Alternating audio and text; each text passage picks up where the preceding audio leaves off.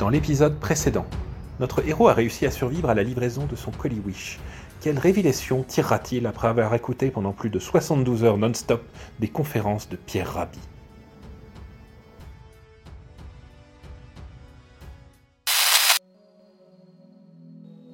Jour 20, 9h30. Ce matin, un peu avant l'eau, je me suis forcé à quitter la douce étreinte du sommeil pour contempler ce moment magique où les lueurs orangées de l'aurore chassent les étoiles de la nuit. La chatoyance de l'astre solaire, réfléchie infiniment dans les fissures fractales de la fenêtre de mon salon, m'ont inspiré un tourbillon d'émotions et m'ont rempli d'une sérénité que je n'avais pas ressentie depuis bien longtemps. J'ai tourné une nouvelle page. Je me suis même pas mis en colère quand j'ai vu la voisine de dessus rompre le confinement en douce vers 6h du matin pour aller travailler. Sérénité ou pas, on m'empêchera pas de le dire. Hein. Les infirmières, ça sera quand même un peu tout permis. Néanmoins, la grande leçon que je tire de mon expérience de ce matin, c'est que la vie ne peut pas se résumer seulement à la survie. Il est temps que je me lance dans un grand projet. J'ai toujours su qu'il y avait en moi un grand roman, une œuvre majeure. Et je vais consacrer à partir de maintenant toute mon énergie, toute ma puissance créatrice et mon imagination poétique à l'écrire. Le projet est encore un peu flou, euh, peut-être une grande saga genre Dolmen sur TF1, ou un mystère policier moderne et intimiste comme euh, New York Unité Spéciale.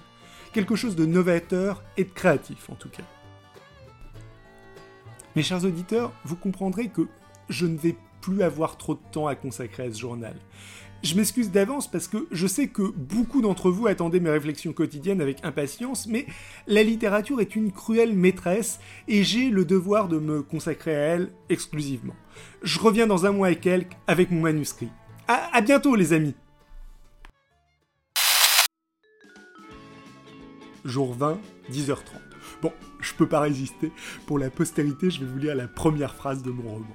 Le réveil de la marquise sonna. C'était le matin. Le soleil se levait tout juste sur les calmes rangées de cyprès de Bloom Bloom Park, son immense propriété du Finistère. Elle glissa maladroitement hors de son lit à baldaquin et s'arrêta devant son miroir en pied pour admirer un peu ses énormes lolos, fermés et frontés à la fois, parfaitement moulés par le satin blanc de sa nuisette en mousseline. Elle était vraiment une belle femme, pensa-t-elle avec fierté. Elle ne se doutait pas encore à cet instant que sa vie était sur le point de changer à jamais.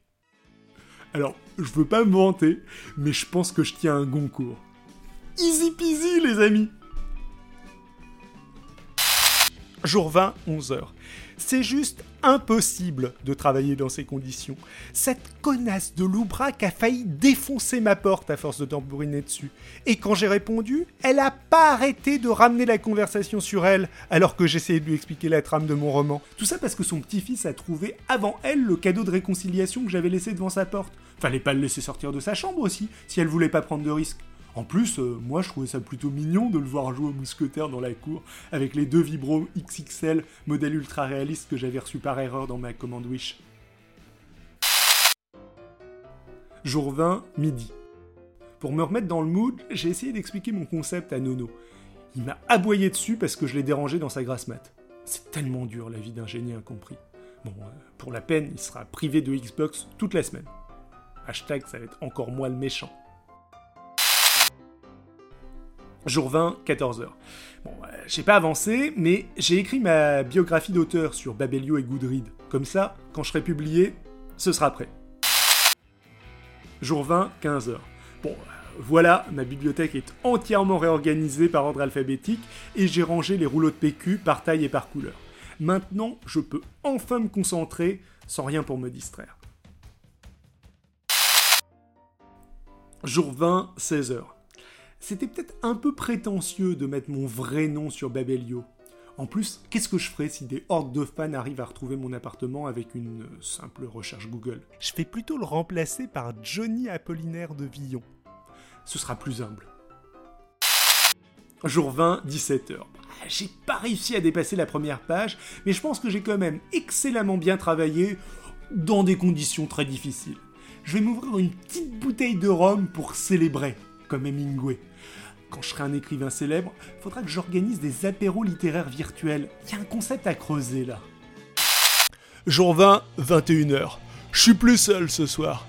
Après la première bouteille, j'ai une idée géniale. Puisque personne dans cet immeuble ne mérite d'être mon ami, bah j'ai qu'à m'en fabriquer un. J'ai dessiné des yeux et une bouche sur un des plus beaux rouleaux de papier toilette du salon. Du Lotus Super Luxe quadruple épaisseur édition limitée lila pour les curieux. Je l'ai nommé Wilson, en hommage à Wilson Churchill, bien entendu. Jour 21. Catastrophe les amis, le destin s'acharne sur moi.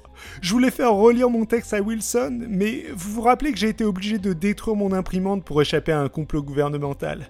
J'ai essayé de la réparer, mais rien n'y fait. Quand j'ai tenté de la rebrancher, le moteur s'est mis à couiner comme un hamster, il y a eu des étincelles, de la fumée et les plombs ont sauté.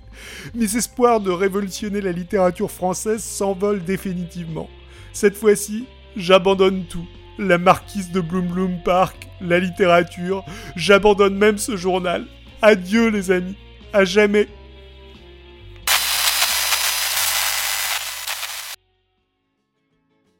Jour 22, midi. Tel le phénix, je renais de mes cendres. J'étais vraiment au 36e dessous ce matin. Et je crois que Wilson l'a bien senti.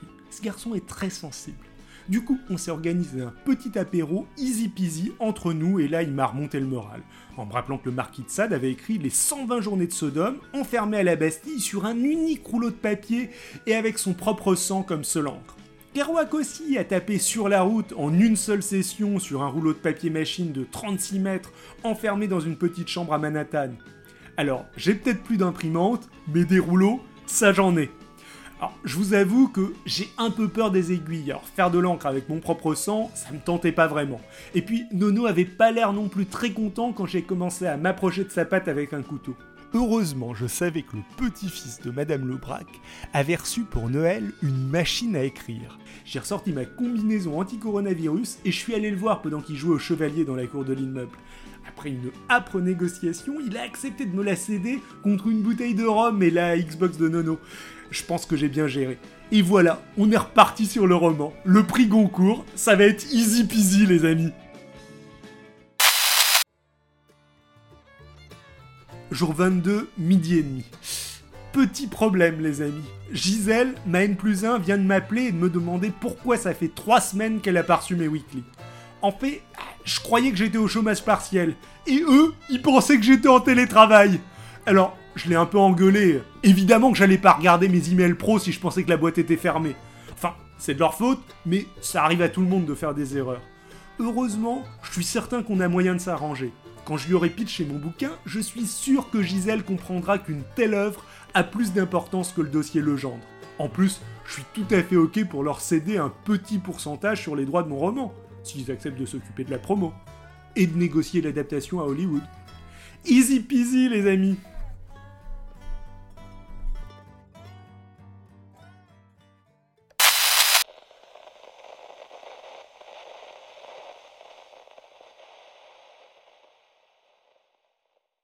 Voilà, c'était l'épisode 4 de l'audiologue d'un confiné. On espère que ça vous a plu. Comme toujours, n'hésitez pas à nous dire ce que vous en avez pensé, à liker, à partager sur les réseaux sociaux.